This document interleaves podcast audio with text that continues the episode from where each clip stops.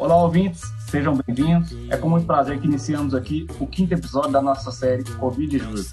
Hoje, eu, Pedro Vilaverde, estou aqui com a doutora Bruna Macedo, especialista em direito tributário, para trabalhar no seguinte tema: o rugido do leão em tempos de Covid-19. Estamos na data de 20 de maio de 2020, ainda passando pelo enfrentamento da pandemia. Desde março foi decretado o estado de calamidade pública aqui no âmbito nacional e estamos desde lá passando por medidas de enfrentamento para poder por fim a esse tempo de pandemia. Única medida adotada por a maioria dos governos de todos os países, a única medida, uma vez que não temos a cura, não temos um remédio que realmente possa ter um resultado satisfatório, é realmente o isolamento social. Esse isolamento, ele atinge muitas empresas e atinge principalmente o contribuinte de vários tributos, impostos que estão tendo que ser revistos, muita medida está tendo que ser repensada a respeito dessa parte do leão que a gente vai tratar aqui. Doutora Bruna, o que você tem para nos falar a respeito das principais medidas tributárias adotadas no âmbito do governo federal aos optantes, principalmente que eu reparei, podemos notar que o foco do governo foi muitas vezes aquele pequeno empreendedor, o pequeno negócio, né, que acaba é, tendo como alvo o optante pelo simples ou profissionais autônomos. Oi, Pedro, tudo bem?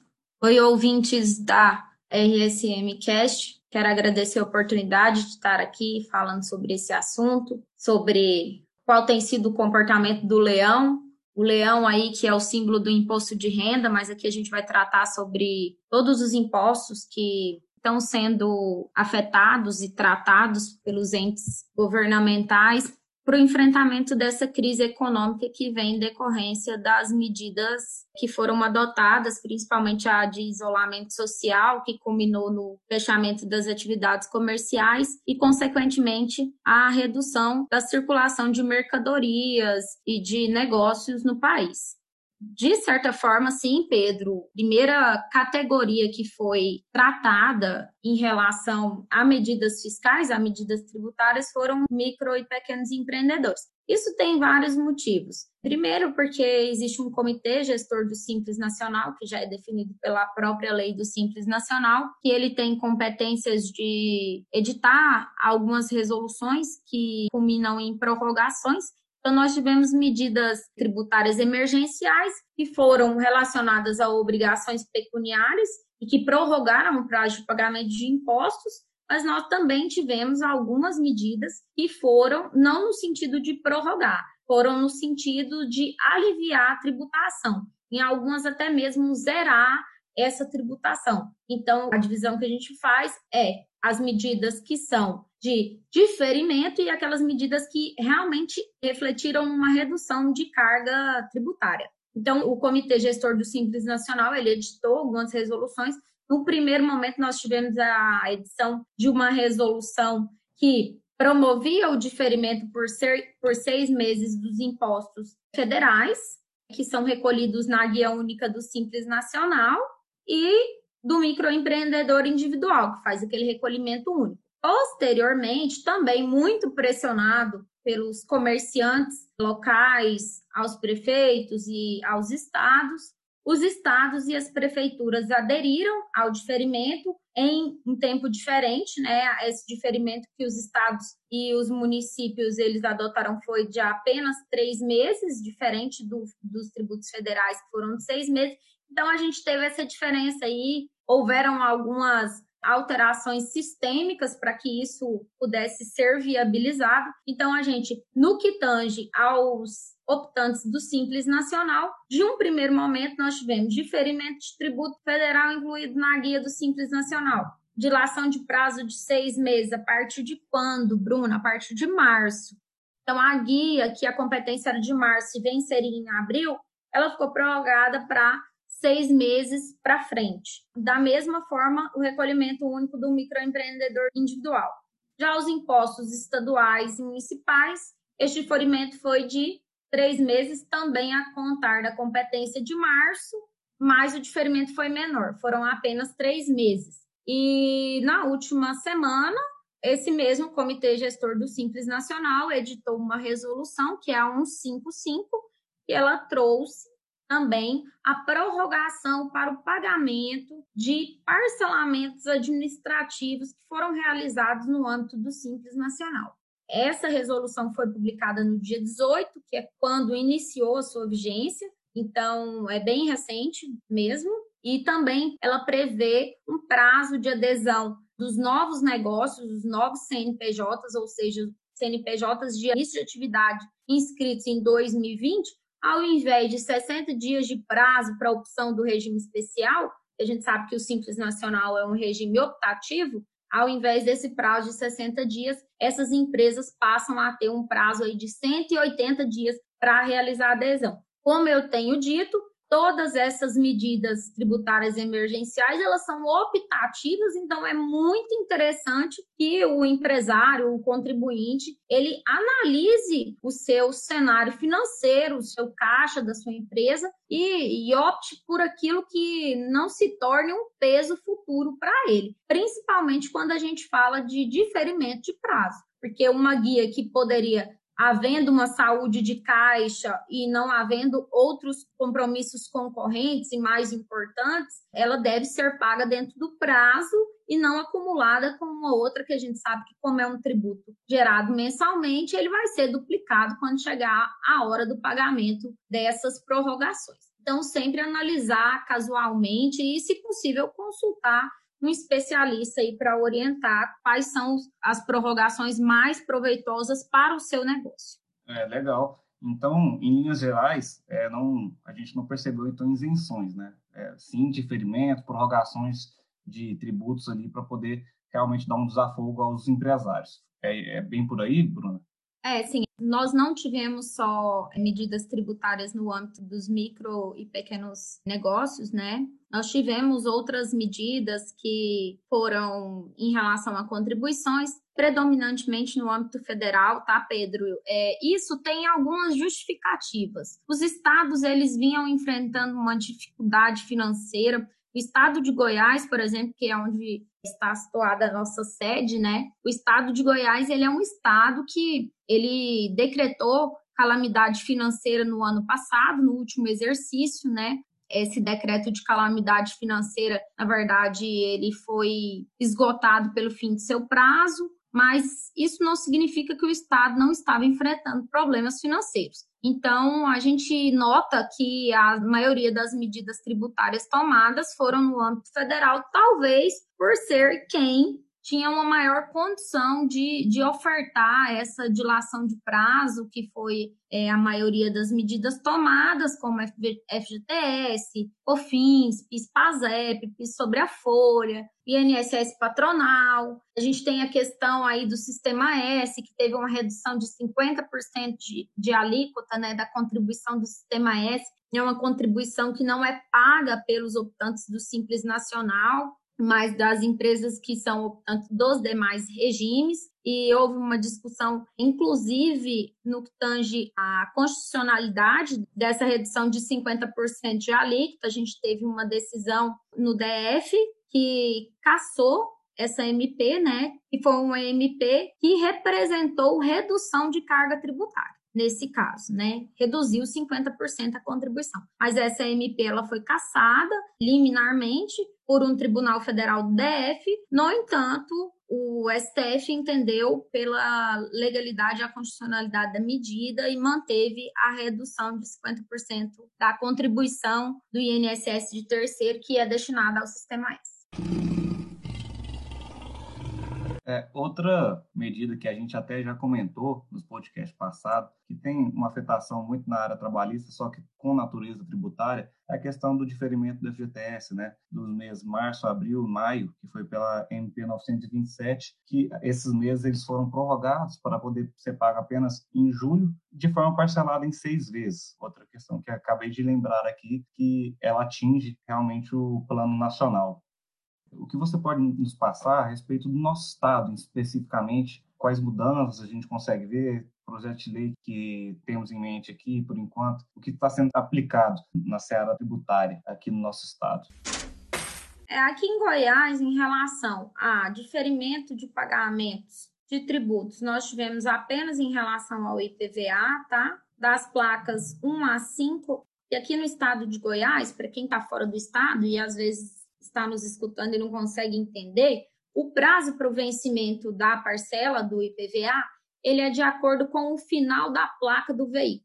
Então, aquelas placas que têm o final 1, 2, 3, 4 e 5, que venceriam, né, que venceriam aí um em janeiro, dois, e assim, consequentemente, elas tiveram uma dilação de prazo e só vão começar a vencer IPVA no estado de Goiás a partir do dia 6 de agosto de 2020. Isso foi uma instrução normativa, né, do gabinete da Secretaria de Economia do estado de Goiás, e as outras medidas que nós tivemos no âmbito do estado de Goiás foram apenas relacionadas a obrigações acessórias, é, lançamentos de impostos, como o imposto sobre transmissão causa mortes ou de doação. Nós tivemos aí também uma extensa discussão em relação à suspensão de prazos prescricionais. Tivemos essa normativa que prevê a realização de videoconferência para o julgamento dos processos administrativos pelo CAT, que também foi objeto de impugnação né,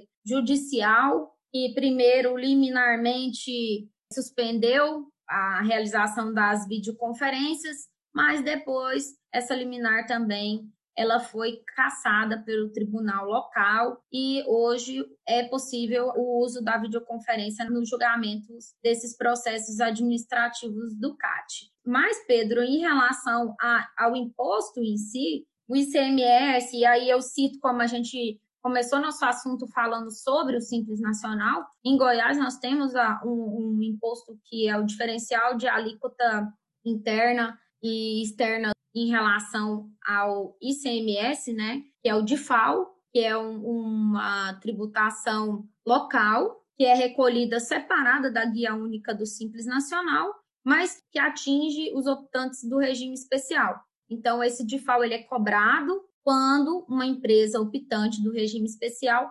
adquire um produto, é, uma mercadoria ou um insumo agrícola para a revenda no estado de Goiás. Né? Ela compra fora do estado e revende aqui, então isso gera esse imposto, que é o DIFAL.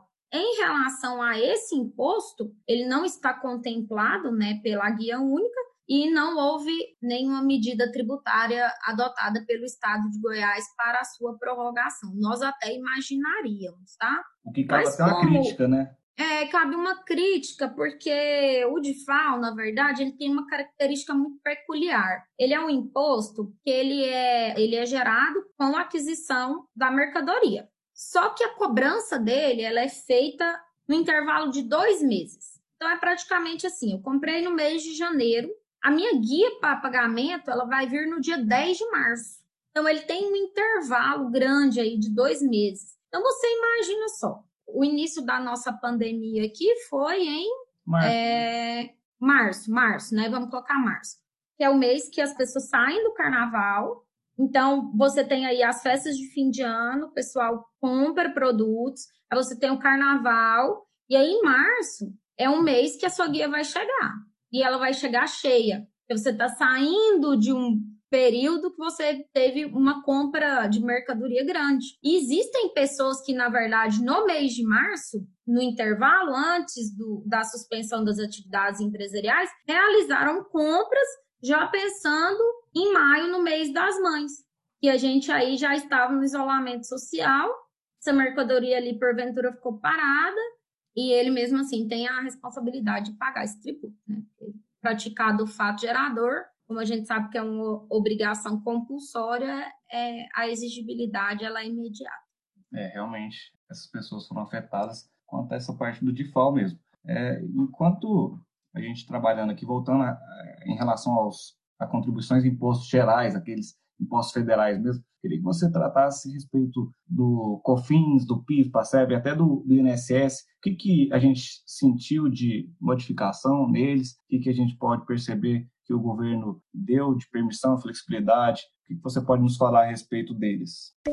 Pedro, quando a gente fala desses impostos, que são os impostos é, do regime geral, né, saindo aí um pouco do Simples Nacional, a gente tem uma questão que é interessante de ser observada, existem impostos que eles não vão ter o seu valor diferenciado diante da queda do faturamento, por exemplo. Se eu estou falando, por exemplo, de um PIS sobre a folha de pagamento, o fato de eu ter faturado mais ou menos não vai interferir nesse meu recolhimento de PIS sobre a folha. Uhum. Assim como o INSS, entendeu? Então, assim, quando eu penso em impostos que seriam afetados pelo faturamento, aí sim, eu imagino que a redução ela é indireta, né? É uma redução indireta porque se o seu faturamento está menor, obviamente é, esses valores vão ser menores. E aí, em relação a, ao PIS sobre a folha, o INSS patronal, o COFINS, o próprio FGTS, o FGTS ele teve não só um diferimento, mas também uma opção de parcelamento. E aí, como eu digo novamente, é opcional. E aí as empresas, mais uma vez, elas têm que analisar se seria interessante ou não usufruir dessa prorrogação e tinha um prazo de adesão também para poder fazer esse uso desse diferimento. Agora, em relação à redução de carga tributária mesmo, algumas que foram interessantes, é o IOF sobre as operações de crédito e financiamento, porque às vezes é um momento de você realizar determinada operação, aproveitando essa oportunidade de alíquota zerada. Aí ela vai ser aplicável, né, até o mês de julho. Então, isso torna interessante o uso dessa medida tributária. Agora, as demais medidas que nós tivemos em relação à redução de carga tributária, que foi de alíquotas zeradas, são muito com aquele caráter extrafiscal, que a gente costuma dizer, que não é só o caráter arrecadatório, ele tem um lado, uma outra vertente por trás desse benefício fiscal. E o IPI e o imposto de importação sobre alguns produtos e também o PIS, PASEP e COFINS, que tiveram alíquotas zeradas sobre alguns produtos para o enfrentamento da Covid-19.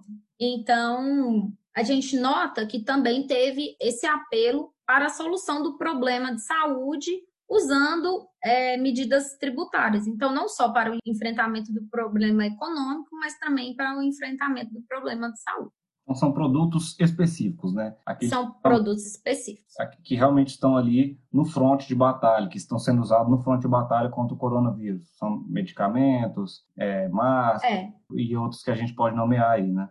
É, em relação ao imposto de importação, é, são resoluções do CAMEX, né, que é um órgão que trata aí dessas questões relacionadas à exportação e importação.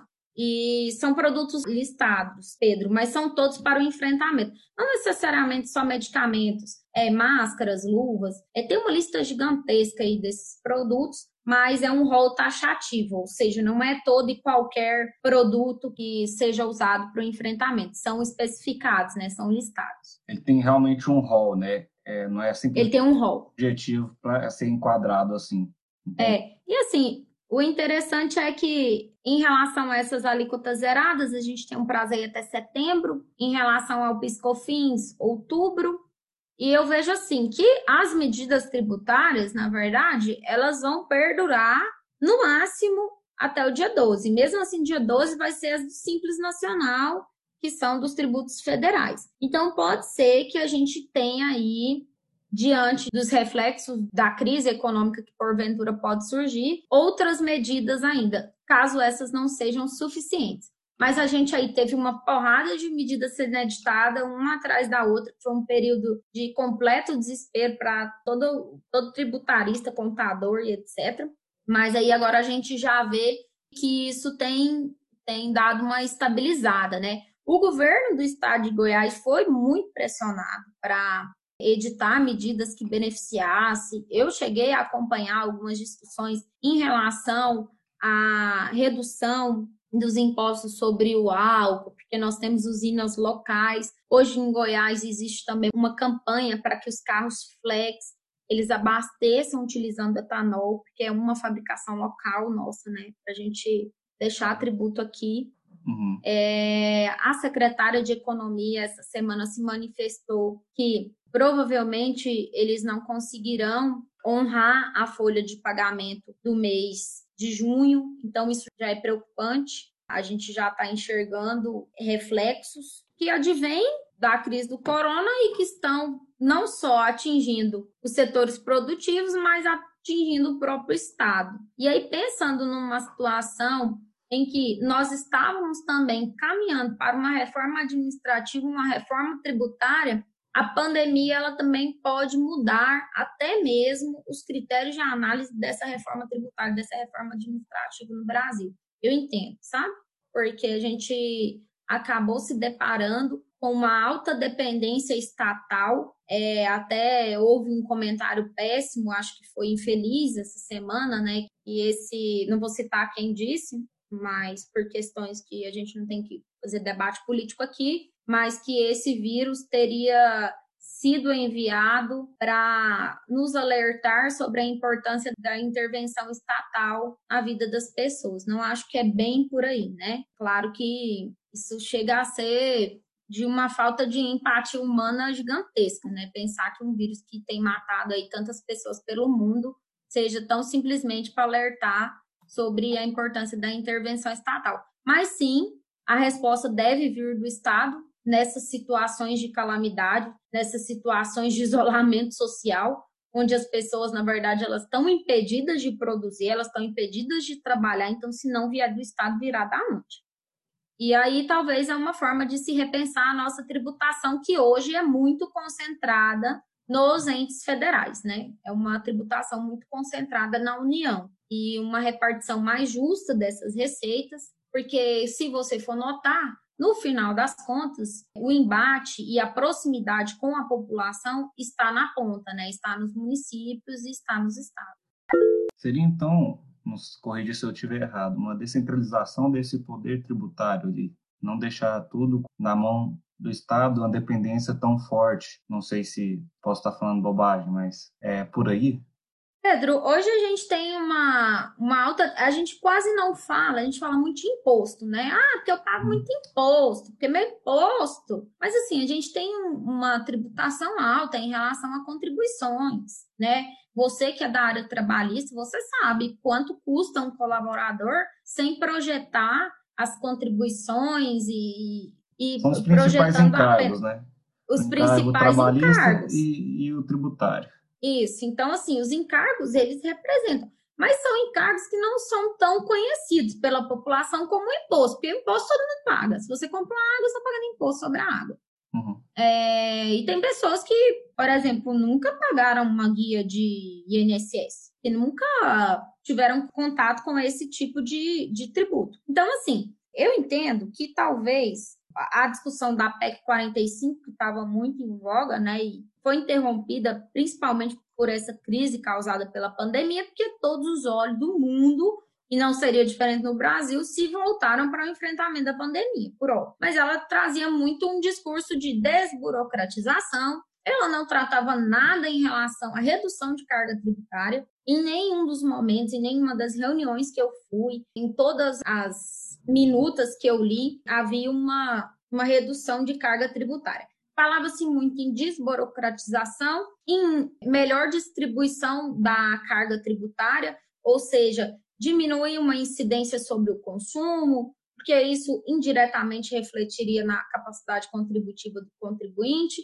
e voltar essa diminuição da tributação sobre o consumo para outros setores, como o patrimônio, a renda. Nós tributaríamos mais o patrimônio e a renda e deixaríamos de tributar os bens de consumo. E essa era assim, as bandeiras, né? Desburocratização e tal, tal. É, eu é... vi também que, para deixar mais simples, né? E também unificar. É, tem a, a ideia da unificação do, dos tributos, não sei se... Sim, a, a unificação dos tributos, Pedro, vai mais nessa linha que eu estou te falando, né? Porque você unificaria os tributos, a competência ficaria na União e a União faria a repartição. Aham, certo. Então, aí você já está conseguindo visualizar comigo que talvez é o momento para se pensar se isso é o ideal ou não? Com certeza, porque a gente, é... agora a gente está sofrendo na pele. É, é, a gente tá... São tudo isso, né? É, tem tudo isso. Quando você fala, por exemplo, de tributação, o fantasma da CPMF, ele assola todo mundo. Eu não vivi, assim, o terror da CPMF, eu só escuto meus familiares falarem, né? Mas a CPMF, se a gente for pensar em relação à atratividade de investimentos, como ela é cobrada sobre operações financeiras, há uma crítica muito grande. É, quando eu penso nela no sentido de. Aí, já é uma opinião pessoal minha. Quando eu penso nela como um imposto que avalia a capacidade financeira, eu consigo visualizar uma justiça fiscal, sabe? Porque quem faz muita operação financeira é quem tem dinheiro para movimentar. Porque quem não tem, não vai fazer operação financeira. Mas eu entendo as críticas que existem à CPMF e eu tenho aquele problema, né? Eu acho que assim, o que foi bom demais, na verdade, não deveria ter ido embora. Se foi embora, é porque não era tão salvador da pátria, né? Então a gente está vendo esses fantasmas, pode ser que surja uma nova CPMF ou surja uma CPMF com outro nome, porque tem hora que eu penso que o pessoal tem medo é do nome, porque eu vejo algumas pessoas falando sobre uma tributação que tem uma semelhança muito grande com a CPMF, mas que eles não conseguem entender nem do que se trata. Mas eu, eu acredito que a experiência da pandemia mudará o rumo da tomada de decisão, tanto em relação à reforma administrativa, porque nós também estamos enfrentando uma crise administrativa, isso é inegável. Então, eu acho que a pandemia no Brasil ela vai mudar o rumo. Eu espero que seja positivamente em relação à reforma administrativa e tributária, que agora se tornam mais do que urgentes. Se elas já eram urgentes, agora então não tem nem que se discutir. É, com certeza os legisladores eles passaram a ter um olhar bem diferente em relação a esses dois tópicos. Bruno, é, você tinha comentado logo no início da nossa conversa aqui respeito dos processos administrativos, porque eu vejo que é uma área que tem muito muito lado administrativo envolvido, né? É, auto de infração. É, você até comentou que o CAT ele está sendo realizado, sim, por videoconferência, né, na medida do possível, e houve outras alterações nessas medidas administrativas que acontecem no âmbito tributário. Por exemplo, eu fico até curioso de saber, uma empresa que às vezes está fechada, mas precisa ser autuada ali por conta de um, um tributo, uma empresa que renegociou dívida tributária, estava pagando parcelado, se esse pagamento continua vigente, se ela continua tendo que pagar certinho mesmo, atingida drasticamente com o isolamento social. É, o que você tem para passar para nós a respeito desse assunto aí? Pedro, essas questões administrativas, elas têm sido tratadas também, né? Como eu disse, o CAT já foi autorizada a realização de videoconferência para julgamento desse processo teve agora recentemente uma remissão de multa por não emissão de nota fiscal. Quando você emite a guia de GTA para o transporte do gado, mas não emite a nota fiscal. É, nós tivemos também recentemente. Eu não, não li muito a fundo, então não vou entrar em detalhes, talvez eu possa falar algo que não esteja tão correto. Em relação a esses parcelamentos, é claro que, como você disse, foi um compromisso né, assumido administrativamente antes da crise. Então, é provável que um contribuinte possa ter se planejado para fazer o pagamento daquelas parcelas e, com a surpresa da crise, ele ficou impossibilitado. Que eu tenho conhecimento de prorrogação de parcelas, são essas que eu citei, e foram dos débitos parcelados junto à Receita Federal e à Procuradoria Geral da Fazenda Nacional referentes ao Simples Nacional, tão somente, tá? Então, Bruna, no teor da nossa conversa aqui, conseguimos vislumbrar que muitas vezes a própria intervenção estatal, intervenção do governo, ela tem sido tímida no tributário. Nesse sentido, você visualiza que se existe alternativas judiciais para empresas que não foram abrangidas pelas medidas tributárias, alguma medida, alguma alternativa que ela possa judicialmente tentar para poder, às vezes, dar um desafogo ali, conseguir uma prorrogação ou, de repente, até uma isenção? Pedro, eu sou muito realista em relação ao ativismo judicial, principalmente no que tange à massificação do uso de liminares para não pagamento de impostos. Quem me conhece como advogada, quem é meu cliente ou quem trabalha comigo, sabe que eu sempre digo que a liminar tributária ela não é garantia de não pagar o imposto. Ela é um risco que se assume. As liminares que eu tenho acompanhado, tá? É, houve o uso da teoria do fato do príncipe, que você conhece muito mais do que eu, na verdade, eu nunca tinha ouvido falar, né? É... O príncipe que tem muitas vezes sido desvirtuado, né? Muita gente achando que é, mas não é. é. E assim, eu achei até curioso, e eu até fiz um comentário que eu acho que o próprio ato de tributar é um poder de príncipe, que praticado o fato gerador não tem escusa. Você vai ter que pagar o imposto.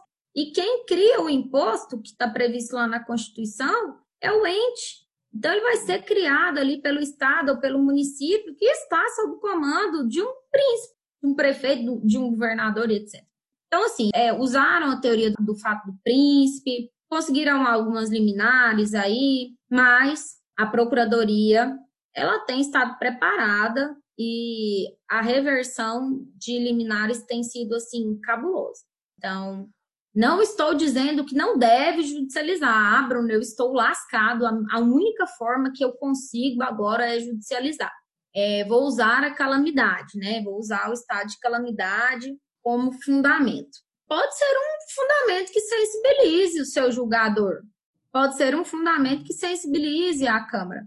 Eu não gosto muito de intervenção de nenhum dos poderes, para te falar a verdade, no âmbito privado. Não gosto muito dessa questão, sabe, Pedro? Eu acho que quando o Estado decide muito sobre tudo é ruim, quando o judiciário decide muito sobre tudo também é ruim. E o judiciário decidir sobre arrecadação que não é ilegal, que não é inconstitucional, simplesmente pelo fato da existência de algo que é muito alheio a nós, inclusive aos governantes, eu, eu eu sinceramente acho que a gente tem que pensar em fazer o uso dessa medida de maneira saudável. Não estou dizendo que não posso, inclusive, usá-la, mas a calamidade pode ou não sensibilizar esse julgador.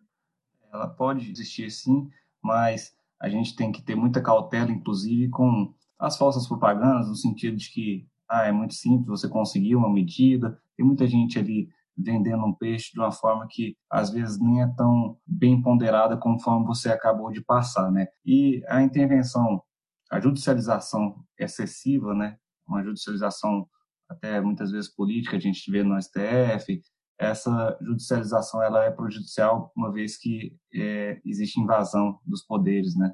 Cada poder tem que estar no seu lugar. Quando o judiciário ele entra um poder que é de competência única do, do executivo, há problema para a nossa sociedade, né? Bruna, por fim, é, a gente já está com o tempo bem estendido aqui, só uma pergunta, uma curiosidade mesmo, saber se você conhece, ouviu ali nos bastidores, estamos aqui já no final de maio, se existe algum projeto de lei em tramitação, alguma nova medida em discussão que venha a suavizar essa parte tributária para os empresários, ou se ainda realmente continua muito incipiente. Pedro, na minha opinião, essa será uma conta que será paga por nós mesmos. Na verdade, nós tivemos aí concessão de benefício emergencial. A gente está projetando aí um déficit de mais de 600 bilhões, né? A gente Nossa. tinha aí uma reforma previdenciária que buscava em 10 anos uma economia de 3 trilhões, ou algo assim. Então, isso me preocupa bastante. Por quê? Porque o cenário econômico ele será afetado. O Estado não tem outra fonte senão a arrecadação. A crise econômica ela será vivida e enfrentada por todos, seja diretamente ou indiretamente. Então, eu não vejo perspectiva de redução de carga tributária eu vejo que possa haver medidas para mitigar esses impactos econômicos que podem estar relacionadas à concessão de incentivos fiscais, né? A gente tem aqui em Goiás, por exemplo, é, que tem uma militância agora pelo Pro Goiás, que é um novo programa do governo do estado de Goiás, que vem, que é de crédito otorgado, que é para realmente resguardar aí essa questão das, dos benefícios fiscais que prejudicavam, por exemplo, municípios. A gente tem a lei Candira aí, que zerava imposto sobre exportação sem pensar que eu tinha ali o ICMS que ia para o Estado. e aí a lei federal prejudicou o Estado, e aí o Estado está aí há anos tentando receber isso. Da mesma forma, a gente tinha créditos de ICMS sendo zerados, né, cobranças de ICMS zerada, que prejudicavam o município que receberia parte desse ICMS que foi perdoado pelo Estado ou que foi objeto de benefício fiscal. Então, eu imagino que possa haver uma redução dessa maneira de conceder benefício fiscal, para poder ter um fomento à economia. A gente sabe que isso também gira a economia, né? A tributação ela gira a economia, por isso que ela tem aquela parte do caráter extrafiscal, mas eu não consigo visualizar redução de carga tributária, eu consigo visualizar o contrário, consigo visualizar uma necessidade de aumento da arrecadação para equilibrar o déficit que vai ser gerado aí pelo enfrentamento dessa pandemia. É, com certeza a consequência é, mais que lógica vai ser a redução da arrecadação, até porque muitas empresas já estão fechando e não tem jeito, né? O, o Estado não pode simplesmente gerar um incentivo, permitir que é, não se pague tributos e a conta chega em período posterior. A gente já viu isso em outros momentos. É a única fonte, como você mesmo disse, a única fonte que custeia o, o, Estado é através da arrecadação e o Estado ele não pode fazer essa graça nesse momento, apesar de ser realmente um período muito excepcional, o Estado não tem de onde tirar esse valor e acaba que a consequência seria ainda mais drástica se optasse por grandes incentivos, por é, medidas realmente ali populistas né, nesse momento. Bruna, estamos aqui chegando no final desse nosso episódio. Foi muito bom trocar uma ideia aqui contigo. Espero que tenha esclarecido muitas dúvidas dos nossos ouvintes. É uma área bem afetada nesse período de isolamento social, nesse período de pandemia, e que todos estejam juntos na conscientização coletiva, tomando todas as medidas a gente reforça aqui tudo que a gente tem dito em todos os episódios em relação à necessidade de todos estarem é, obedecendo o isolamento social, obedecendo as medidas profiláticas que estão sendo exigidas e com muita consciência coletiva.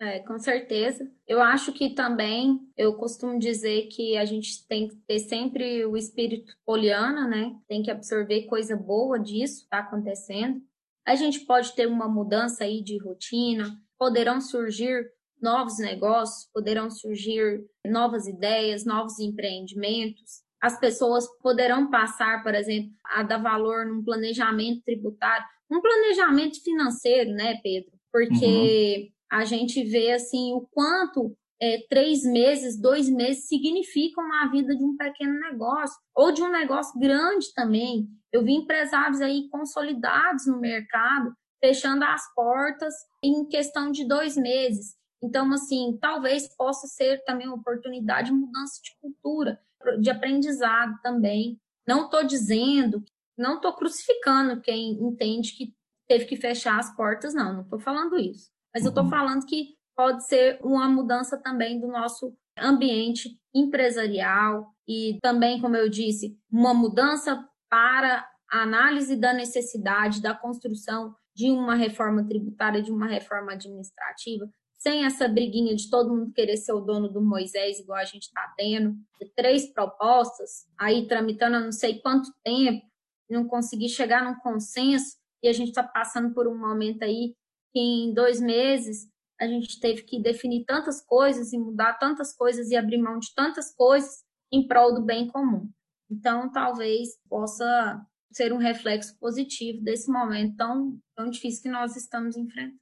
É, pode ser realmente útil esse momento como um momento de muito aprendizado, né? A gente repara nosso nessa nossa conversa a gente vê que não foi à toa que o governo ele focou ali em pequenos microempresários porque a própria pesquisa diz são os principais empreendedores do nosso país e muitas vezes eles não estão estão preparados. Não queremos transferir culpas, responsabilidades, ninguém tem culpa aqui, é um momento que está todo mundo perdendo, mas rever né, as necessidades, as prioridades, a importância de uma reserva de emergência, de um planejamento tributário e estar sempre bem assessorado também é muito bom para poder tomar as alternativas e seguir os caminhos que estão realmente seguros com a redução de risco É isso aí, Bruna. Muito obrigado pela sua presença, por sua participação. Nos vemos nas próximas oportunidades. Um abraço. Eu que agradeço. Abraço. Abraço para os nossos ouvintes também.